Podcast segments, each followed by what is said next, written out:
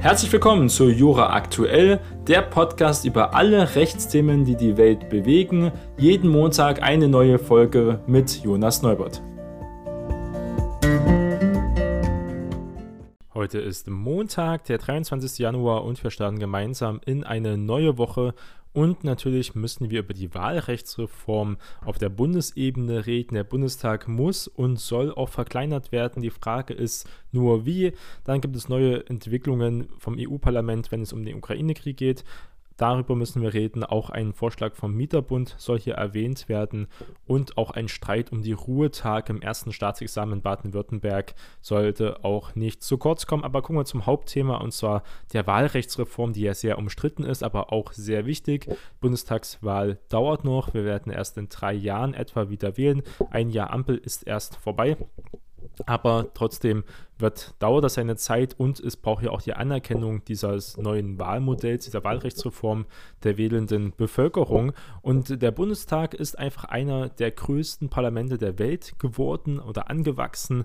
Die Ampelkoalition will mit einer neuen Wahlrechtsnovelle, also einer neuen Wahlrechtsreform, die Anzahl der Sitze jetzt auf 598 begrenzen, so wie es auch immer vorgesehen wurde, kann man im Gesetz auch nachlesen.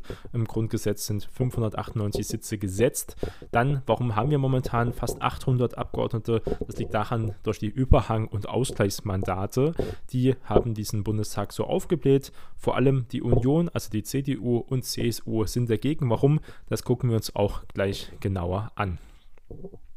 Der Deutsche Bundestag ist eben besonders in den letzten Wahlperioden wegen des in Deutschland einmaligen Zusammenspiels von Erst- und Zweitstimme sowie eben Direkt- und Listenmandate immer weiter gewachsen. Seine gesetzliche Größe liegt, wie gesagt, schon immer bei 598 Sitzen. Tatsächlich sind es derzeit eben 736 Sitze, also noch 138 mehr als vorgesehen. Und wenn man nichts ändern würde, werden wir auch bald die 800 und noch mehr sehen. Ist eigentlich unbegrenzt. Liegt auch daran, dass wir wir immer mehr Parteien haben, immer mehr kleinere Parteien haben, wie die FDP, auch wie die Linke zum Beispiel, aber auch die Grünen, die die ähm, AfD, das sind alles Parteien-Neuerscheinungen. Früher gab es eigentlich nur die CDU und CSU sowie die SPD. Dann kam die FDP dazu. Die Grünen kamen erst später. gab immer wieder kleinere Splitterparteien zum Beispiel, die aber selten im Bundestag eingezogen sind. Aber die natürlich die ganze Sitzverteilung verändern würden. Die Leute, die Grundgesetzväter und Mütter, die haben ja, die gar nicht die Idee gehabt, dass wir auch mal fünf, sechs Parteien im Parlament haben und diese Parteien auch meistens über die Zweitstimme relevant sind und keine Erststimme mehr gewinnen. Weil wer gewinnt denn die Erststimme? Das ist eher die CDU und CSU, manchmal noch die SPD, aber die Erststimme zum Beispiel im FDP gibt es ganz, gibt es eigentlich meines Wissens gar keinen. Auch von den Grünen gibt es nur sehr wenige Direktkandidaten, also die in der Erststimme eingezogen sind. Oder auch von der AfD gibt es auch nur ein paar vereinzelte. Ein Großteil geht eben über die Zweitstimme hinein.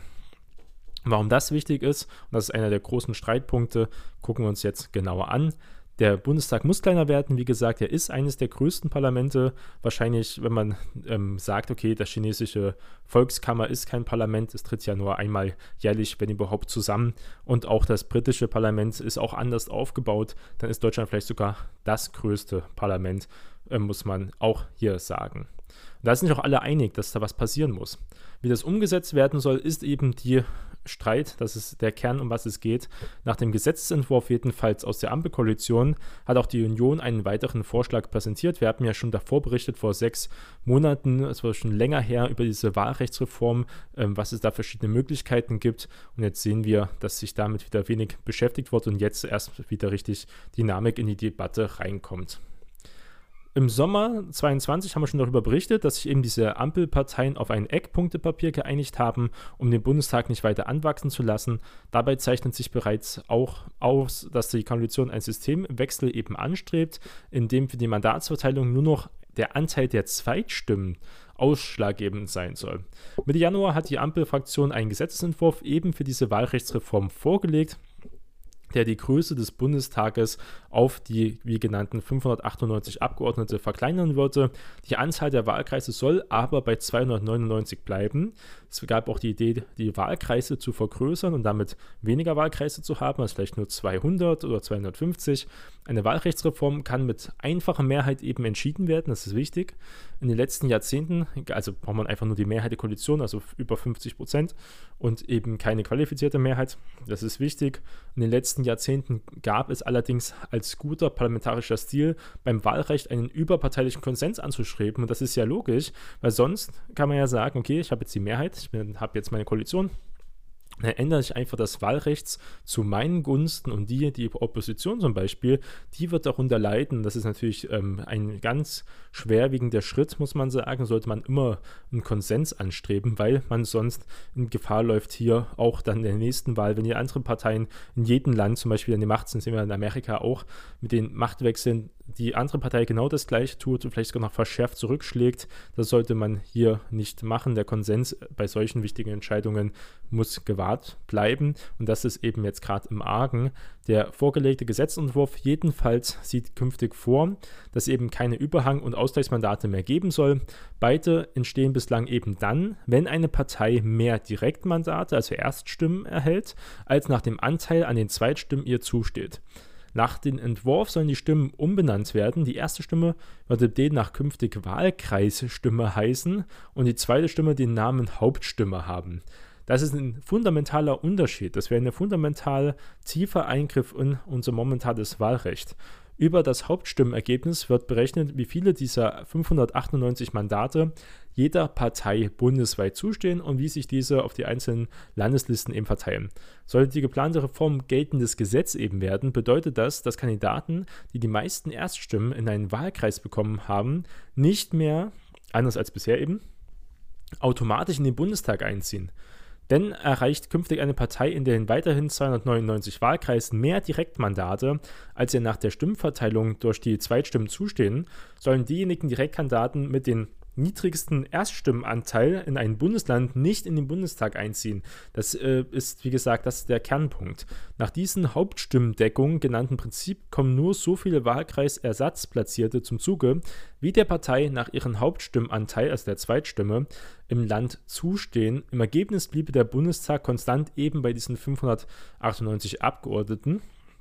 Welche Kritik gibt es daran, die man auch ähm, sehr leicht nachvollziehen kann, muss man sagen. Und zwar kommt das von Opposition, der CDU-Obmann zum Beispiel in der Wahlrechtskommission des Bundestages, das ist Herr ähm, Haveling, drohte angesichts der wegfallenden Überhangmandate mit einer Klage vor dem Bundesverfassungsgericht. Und das wäre sicherlich auch in dieser Form angebracht, denn die Ampelkoalition legt hier ganz klar das personalisierte Verhältniswahlrecht, was wir in Deutschland haben, ähm, an, eine Axt an, um diese zu fällen ähm, muss man auch sagen, das ist, sagt die CDU-Vorsitzender Friedrich Merz, das ist eine inakzeptable Handlung. Auch die CSU hat sich hier sehr deutlich geäußert. Und zwar ähm, zum Beispiel in der Form von CSU-Bundestagsabgeordneten Stefan Müller. Der sagte nämlich, direkt gewählte Abgeordnete den Einzug ins Parlament zu verweigern, kennen wir sonst nur aus Schurkenstaaten, also von Diktaturen ähm, zum Beispiel, der ähm, ja, gestagten Wahlen. Und das ist natürlich ähm, ein harter Sprech. Gleichzeitig muss man sagen, dass das ähm, schon eine Frage des demokratischen Fundaments ist, wen man wählt. Und das hat nämlich großen Einfluss auch auf die Politiker, wen man bekommt. Ja. Das äh, sollte man nicht vergessen. Die FDP hält zum Beispiel dagegen und betont, dass die geplante Wahlrechtsreform alle Parteien gleichermaßen trifft, nur keine Reform zulasten der CSU ist. Darum geht es ja nicht, welche Parteien eigentlich profitieren, wenn man es mal wirklich versucht, neutral zu sehen, sondern es geht darum, dass man hier die falschen Anreize schafft. Das heißt, auf der Liste, die Liste, wer jetzt wie einzieht. Wer also im Bundestag geschickt wird und in der Parteiliste, also wie geordnet ist. Das sind parteiinterne Sachen. Da können Leute auf die Liste kommen, die nur sogenannte Parteisoldaten sind, die also nur für die Partei sich bestimmt eingesetzt haben, da geküngelt haben teilweise und auf die Liste einen vorderen Platz bekommen haben, dadurch dann einziehen durch die Zweitstimmen. Man weiß gar nicht, wer die Personen sind. Diese Personen haben eben nicht die Qualitäten, die eigentlich ein Politiker haben sollte. Die sind vielleicht gar nicht volksnah, wenn man das so sagen möchte, oder sich setzen, die sind gar nicht in der Region verwurzelt als Beispiel. Kann auch einfach zugezogener sein. Man hat gar keine Verbindung mit seinem Wahlkreis als Beispiel. Man steht auf der Liste weil man auf die Liste gesetzt wurde. Aber ein Direktkandidat, der dann wirklich direkt als Person für seinen Wahlkreis steht, auch als Ansprechpartner, man kann ja auch seinen Bundestagsabgeordneten seines Wahlkreises schreiben, Verbindungen, die kommen immer wieder in die Region. Ähm, das sieht man oft, muss man sagen. Das ist ein viel persönlicher regionaler Austausch auch weil die Wahlkreise teilweise immer willkürlicher zugeschnitten werden. Das ist auch ein Thema, was in Deutschland auch passiert, nicht nur in Amerika, werden Wahlkreise teilweise zugunsten von bestimmten Parteien zugeschnitten.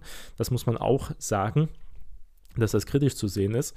Aber man hat eine ganz andere personalisierte Verhältniswahlrecht. Und das haben wir in Deutschland gehabt und das hat ähm, soweit immer gut funktioniert. Man sollte eher die Zweitstimmen womöglich beschränken, wenn man das hier aus demokratischem Konsens sieht, weil sonst hat man eben immer mehr eine Parteiendemokratie, das haben wir ja auch, aber eben ohne diesen Faktor von Verantwortungsübernahme, den man hat, wenn man sich persönlich einsetzt, wenn man sagt, hier, das ist mein Wahlkreis, ich habe den Wahlkreis 10, das ist meine Region, ich habe mich hier, ich setze mich hier ein für die Leute, für meinen Wahlkreis und dann würde jeder Abgeordnete diese von diesen 299 Wahlkreise das Beste für seinen Wahlkreis mit rausholen und eben nicht nur an Partei denken, nicht nur, man muss sich mal dagegen stellen. Und dazu kommt, dass die Leute, die über die Parteien auf die Liste kommen, ja meistens eben genau Parteilinien treu sind, vielleicht sogar übertreu, wenn man so sagen möchte die ja womöglich gar keine Chance hätten, in breite Bevölkerung zu gewinnen. Wir sehen das zum Beispiel in der CSU, gibt es ein gutes Beispiel, Augsburg. Augsburg, eine ähm, Studentenstadt, eine große Stadt, gewinnt die CSU das trotzdem das Direktmandat. Wieso? Weil sie zum Beispiel einen ähm, Kandidaten aufgestellt haben, der eben alle Schichten erreichen kann.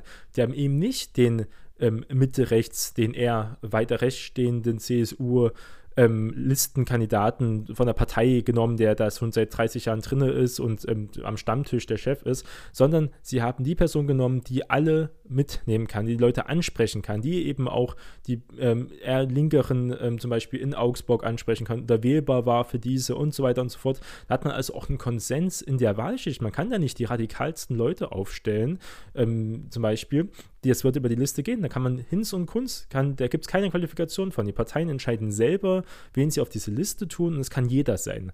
Es wird auch nicht überprüft, der Wähler kann da nicht viel entscheiden und somit wird es immer mehr zu einer Parteien- Richtung gelenkt und das ist nicht gut. Dafür sind Parteien eigentlich nicht, also sollte man aufpassen, dass man diese Parteien nicht übermächtig macht. Man sollte wirklich gucken, dass man hier noch eine Verbindung hat, sonst entfremdet man sich auch, sonst entfremdet sich die Bevölkerung von den Parteien, weil die Parteien sind auch teilweise nur Hülsen. Ähm, auch inhaltlich ist es ja extrem schwierig, teilweise Parteien zu unterscheiden da wäre es kein gutes Beispiel, ähm, wirklich diese Leute davon zu, zu bevorteilen und zu sagen, ja, was der Wähler eigentlich will im Wahlkreis, der ist mir egal, solange ich hier auf meiner Liste stehe. Das ist viel wichtiger. Ich muss mich in der Partei engagieren, nicht in meiner Region, muss nicht den Konsens suchen zwischen verschiedenen ähm, Interessen, zum Beispiel verschiedenen Bevölkerungsschichten auch mit dabei. Das wäre eigentlich wirklich kein gutes Zeichen. Aber wenn man sagt, okay, wir müssen diese Überhang- und Ausgleichsmandate wegbekommen, dann wäre das natürlich ein Thema muss man sagen. Wie gesagt, warum ist besonders die Union davon betroffen? Weil die Union eben die meisten Überhangsmandate bekommen hat, zwar 41. Danach kommt die SPD mit 36, die eben wirklich viele ähm, auch Direktkandidaten gewonnen hat. Und nicht nur die Union ist unzufrieden, auch die Linkspartei äh, ist auch, sieht auch Nachbesserungsbedarf, muss man sagen. Also es ist nicht nur ein Unionsthema. Und zwar sagt mir hier der Chef der Linkspartei, Dietmar Barsch, vor allem äh, auch das kritisiert wurde, dass manche Wahlkreise nicht mehr im Bundestag vertreten sein könnten. Das kommt eben auch dazu. Man wird direkt gewählt. Man hat die Mehrheit der Stimmen, Erststimmen. Und dann kommt man nicht in den Bundestag. Das kann man keinen verklickern. Und dann sind teilweise die Wahlkreise gar nicht vertreten. Ähm, ja, also wirklich eine sehr, sehr schwierige Reform, wenn man das mal sieht. Dazu kommt, die Linke ist natürlich auch ein Profiteur von den Direktkandidaten. Ohne die Linke hat ja drei Direktmandate. Hätte sie nicht drei, wäre sie ja gar nicht im Bundestag, weil sie die 5%-Hürde nicht geschafft haben. Wenn man drei Direktkandidaten hat, dann zieht man, egal wie viele Stimmen man hat, ob man drei, vier Prozent hat, zieht dann alle ähm, Leute auf der Liste mit den Zweitstimmen auch in den Bundestag ein. Das gab es ja sonst nicht. Das ist natürlich auch, was man bedenken muss, wenn man hier die Aussagen der Linke dazu hört. In der Debatte um die Reform jedenfalls signalisiert die Union auch Gesprächsbereitschaft, muss also da einen Kompromiss finden. Zum Beispiel kann man die Wahlkreise reduzieren auf 270. Das ist momentan ähm, ein Thema, das Ergebnis. Auch dadurch die Zahl der Überhangmandate deutlich sinken. Ebenfalls denkbar ist, dass man eben 15 Überhangsmandate unausgeglichen bleiben. Heißt es zudem, das kann man machen, dann sollte man diese, dann soll man sie nicht ausgleichen. Wichtig wäre, wenn man jemanden direkt wählt, eine personalisierte Wahl hat für seine Region, der sich für seine Region dann auch einsetzt, für seine Wahlkreise, dann sollte das dabei bleiben. Lieber die Parteien beschneiden, lieber wirklich diese Zweitstimme beschneiden. Die Erststimme ist die viel relevantere, auch wenn das oft nicht so gesehen wird, weil man eben auf die Parteien mehr achtet. Die Parteien sind medial präsenter als natürlich einzelne Kandidaten von diesen 299 Wahlkreisen, sollte man eben darauf achten. Aber es gab auch schon mal eine Wahlrechtsreform und zwar 2020. Das haben viele gar nicht mitbekommen. Und 2020 wurde unter der damaligen regierenden Großen Koalition, also von CDU, CSU und SPD, ein kleiner Reformschritt auch für den Bundestagswahl 21 durchgesetzt. Auch damals war das Ziel, das Anwachsen des Bundestages eben zu bremsen. Für die Wahl 2021 wurde damals die Zahl der Wahlkreise beibehalten. Es wurden aber erstmals Überhangmandate teilweise mit Listenplätze ähm, der Partei in anderen Ländern wieder verrechnet. Zudem wurden bis zu drei Überhangmandate einer Partei nicht ausgeglichen, weil die Regelgröße des Bundestages eben von diesen 598 Abgeordneten überschritten wurde. Auch bei der kleinen Reform gab es Streit, das ist einfach, liegt in der Natur der Sache, das ist auch gut. Streit ist wichtig, wir reden ja nicht nur von Konsens, Streit ist auch wichtig. Und der Widerstand kam 2020 von den Grünen, der FDP und der Linken zum Beispiel, sieht man also, ist auch mal eine Oppositionsfrage. Der Grund, drei Mandate wurden durch diese Reform bei den folgenden Bundestagswahlen 2020 nicht ausgeglichen. Und das verzerrt auch den Wählerwillen. Sieht man also, dass die Argumente von den Parteien, die jetzt auch wieder den Wählerwillen teilweise negieren, damals die gleichen waren. Das ist auch interessant. Also in Deutschland gibt es eben seit 1949, ähm, seit dem Grundgesetz, ein personalisiertes Verhältniswahlsystem. Das wäre dann also eine Änderung davon. Durch das Zweitstimmensystem können die Wähler eben ihre Erst- und Zweitstimme gesondert abgeben. Mit der Erststimme wählt, die, wählt der Wähler also einen Bewerber im Wahlkreis. Der Kandidat muss von einer Partei auf einer Landesliste aufgestellt worden sein. Die Zweitstimme bei der Wahl zum Deutschen Bundestag ist dagegen maßgeblich für die Sitzverteilung der Parteien. Also natürlich muss auch die Erststimme eine Person aufgestellt sein, kann auch unabhängiger sein, muss keine Partei sein gibt auch äh, Unabhängige, aber die haben meistens weniger Chancen. Der muss auch nominiert werden. Als Parteien nominieren eben nur Leute zur Erststimme, die auch konsensfähig sind und eben nicht die Radikalen. Die Radikalen können sie verstecken in, der, in seinen Listen, egal ob das, äh, ob das eher auf der linken Seite oder auf der rechten Seite ist, sollte man wirklich aufpassen, dass man hier die Listen, die Zweitstimmen nicht weiter überbewertet. Eine größere Anzahl eben hat Folgen für die Steuerzahler natürlich. Das ist eigentlich das Hauptproblem, warum man das auch ändern muss. Der Bund der Steuerzahler mahnte auch eben aus Kostengründen eine Reform an und zum Beispiel wies man auf Mehrkosten von 410 Millionen Euro in den kommenden vier Jahren im Vergleich zum neuen Bundestag. Man hat ja auch die Pensionsansprüche und alles Mögliche. Das ist natürlich ein Riesenbatzen, 410 Millionen Euro für den Output. Teilweise sind ähm, Ausschüsse überbesetzt, werden Ausschüsse nur eingesetzt, damit Leute was zu tun haben. Man merkt einfach, dieses Parlament ist auch nicht mehr arbeitsfähig. Jedenfalls nicht ähm, alle seine Mitglieder. Die Bundestagsabgeordneten selbst äußern auch die Sorge, dass das Parlament ähm, ja nicht funktionieren würde, wenn der Bundestag zu groß wäre. Wie gesagt, die Arbeitsgruppen und jetzt die Ausschüsse sind ja teilweise jetzt schon viel zu schwerfällig und überlastet. Ähm, von der Menge einfach her, die Platzfrage muss auch gelöst werden. Der Bundestag wird schon neue Stühle reingestellt und alles Mögliche.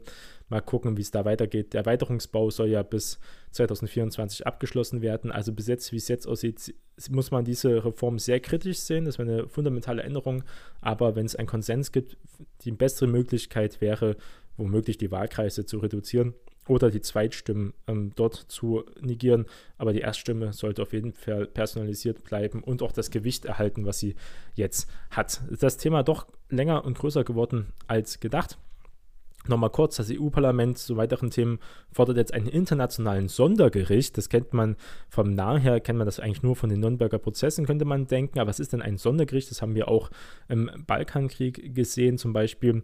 Und zwar geht es darum, dass man mutmaßliche Kriegsverbrechen im Krieg gegen die Ukraine untersuchen möchte. Gräueltaten, die aus Butscha, Irpin und anderen ukrainischen Städten zum Beispiel gemeldet worden seien, zeigen die Bedeutung koordinierter internationalen Maßnahmen an, teilte jedenfalls das EU-Parlament mit. Gleichzeitig gibt es natürlich auch Menschenrechts- und Gräueltaten auf ukrainischer Seite. Das ist im Krieg immer so gewesen. Das war natürlich in jedem Krieg so. Das äh, sieht man ja auch zum Beispiel im Ersten und Zweiten Weltkrieg, dass es da auch auf, ähm, aber unterschiedliche Maße. Man darf das nicht vergleichen. Natürlich sind hier die russischen Gräueltaten sehr wahrscheinlich die mutmaßlichen Kriegsverbrechen in vielen Bereichen ähm, von der Anzahl und von der Quanti und Qualität ähm, viel, viel höher. Trotzdem muss man natürlich Ermittlungen in alle Richtungen führen, sonst wäre es natürlich einseitig und damit wird es nie anerkannt. Natürlich wird Belarus, aber eben auch Russland hier nicht ähm, mit einweisen und auch ihre Leute nicht vor Gericht bringen. Auch russische Streitkräfte haben bisherige Ermittlungen der ukrainischen Behörden in mehreren Gebieten Kriegsverbrechen begangen. Eben aus der ukrainischen Seite heißt das so. Beispielsweise wurde nach dem Abzug russischer Einheiten aus dem Kiewer Vorort Butscha, das bekannteste Beispiel, Leichen von mehr als 400 Menschen entdeckt. Die meisten von ihnen waren eines gewaltsamen Todes gestorben, die eben Zivilisten waren und damals eigentlich in Kriegshandlungen geschützt sind. Aber Krieg macht eben keinen Unterschied als Recht, wenn er immer radikaler geführt wird aber zu den ähm, Entwicklungen auf der internationalen Ebene. So viel dazu. Kommen wir mal auf ähm, nationale Themen und zwar zu dem Mieterbund. Wir haben ja oft schon über Mieten geredet und Vermieter und das Recht, wie sich das hier entwickelt. Und der fordert jetzt ein Indexmietenverbot. Das sind Indexmieten, das gucken wir uns gleich kurz an, und zwar die Inflation, dass jetzt hier der Deutsche Mieterbund, dass das vorgesehen wird. Die Beratungspraxis des Mieterbundes in sechs Großstädten zeigte aber, dass 2022 jeder dritte neue abgeschlossene Mietvertrag an die Inflation gekoppelt ist und damit auch die Mieten immer weiter steigen und die Mieten ja selbst auch eine wichtige Komponente ist in der Inflationberechnung.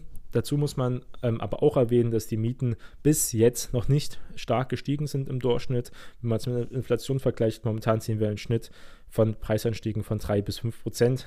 Das könnte sich also noch um einiges steigern eigentlich, wenn man es mit anderen ähm, Produkten und Dienstleistungen vergleicht, die ja teilweise sich verdoppelt haben, zum Beispiel im Lebensmittelbereich. Das ist halt unsozial und wohnungspolitisch gefährlich, sagt der Deutsche Mieterbund, wie wir es hier erwähnt haben. Die sechs Großstädte, die untersucht wurden, waren Berlin, Hamburg, Hannover, Köln, Frankfurt und Düsseldorf. Die hätten rund 30 Prozent der neu abgeschlossenen Mietverträge eben diese Indexierung der Mieten gehabt. In Berlin sogar über 70 Prozent. Und das hat massiv zugenommen. Das ist natürlich auch ein Recht. Man muss ja keine Mieten dort abschließen. Auch die gesteigenden Kosten für Heizung und Strom kämen noch dazu, muss man sagen. Teilweise sehen wir also bei Indexmietverträgen Anstiege zwischen 5 bis 15 Prozent. Ähm, gleichzeitig sind es Privatverträge und auch die, der Vermieter muss in gewissen Fällen hat auch mehr Kosten, auch die Miete anheben. Das ist auch natürlich äh, verständlich. Solange sich beide Seiten hier einen Konsens darauf geeinigt haben, Indexmieten, dann ist das möglich. Natürlich muss man dazu sagen, hat man manchmal gar keine Wahl, keine große Vertragsfreiheit. Wenn die Mietsituation so angespannt ist, nimmt man alle Verträge, die man bekommen kann jede Wohnung, die man bekommt, zum Beispiel in Berlin, ist das natürlich der Fall. Die Zahlen beruhen eben auf Erhebung von Mietervereinen, die sechs genannten Städte eben betreffen. Muss man natürlich auch sehen, dass es von einer bestimmten Parteienrichtung getragen wird, und zwar vom, von der Mieterseite und die Vermieter hier sich dazu noch nicht geäußert haben. Dann ein kurzes Thema noch um die Ruhetage im ersten Staatsexamen. Und zwar war es jetzt so, dass die, ähm, die sehr schwierig ist, dass momentan die Ruhetage gestrichen werden sollen. Also die wurden gestrichen, was er gesagt, und zwar in Baden-Württemberg. Was sind die Ruhetage? Es gibt nämlich zwei Ruhetage, ähm, bisher pro Examensrunde vorgesehen wurde. Begründet wurde dies damit, es sei so leichter, Räumlichkeiten für die Prüfung zu finden. Deswegen macht man alles nacheinander. Der Vorstoß ist sowohl bei Studierenden als auch bei Juristen auf großes Unverständnis gestoßen. Auch der Bundesvorstand und die Landesverband Baden-Württemberg haben sich auch nach dem Prozess äh, gab Proteste da in diesen Bereichen, in den Unis auch Arbeitskreise kritischer Juristen äh, von Freiburg und auch kritischen Juristen in Heidelberg gebildet und auch angeschlossen, die ganz vehement gegen solche Streichungen sich ausgesprochen haben. Das ganze Prüfungssystem ist ja äh, sehr umstritten durch diese extreme Belastung. Auch die Konformitätfokussierung Individualleistungen, Leistungsdecken, aber auch Selbstausbeutung, die es einfach gibt in diesem Bereich. Die Staatsexamen ja seien Teil eines Selektionsverfahrens, das dazu führte, dass Menschen mit Begabungen wie Empathie, Solidarität und Teamfähigkeit es seltener in das juristische Berufsleben schaffen, sondern wirklich ähm, nur wenige und dann auch die gewissen Charakterzüge eben haben. Auch die Erhöhung des Prüfungsdrucks durch Verkürzung der Prüfungszeit ist eigentlich aberwitzig und spricht sich erstens gegen den Zeitgeist und zweitens auch Interessen daran, dass man eigentlich mehr Juristen Machtmissbrauch als zuvor. Wir werden eine große Verrentung sehen, sehen wir jetzt schon. An den Gerichten fehlen Richter und gleichzeitig auch in der Privatwirtschaft wird händeringend nach Fachpersonal gesucht. Und wenn diese dann natürlich gute Noten schreiben, umso besser, umso beliebter äh, werden sie dann auch genommen bei den Arbeitgebern. Und das ist aber nur möglich, wenn man hier eine wirklich Möglichkeit hat, auch eine Prüfung zu schreiben, wo man seine intellektuellen Fähigkeiten darstellen kann und eben nicht nur wegen Zeitdruck zum Beispiel oder wegen diesen unglaublichen Stofffülle das dann nicht darlegen kann, wobei man das eigentlich zum Beispiel ähm, ja, die kognitiven Möglichkeiten dafür hat. So viel zu diesem Bereich kann man eigentlich nur unterstützen, diesen Protest. Und wir werden nächste Woche wieder über die neuen juristischen und auch politischen Themen reden, das Land hier bewegen. Das war Jura aktuell. Vielen Dank fürs Zuhören und wir hören uns bald wieder.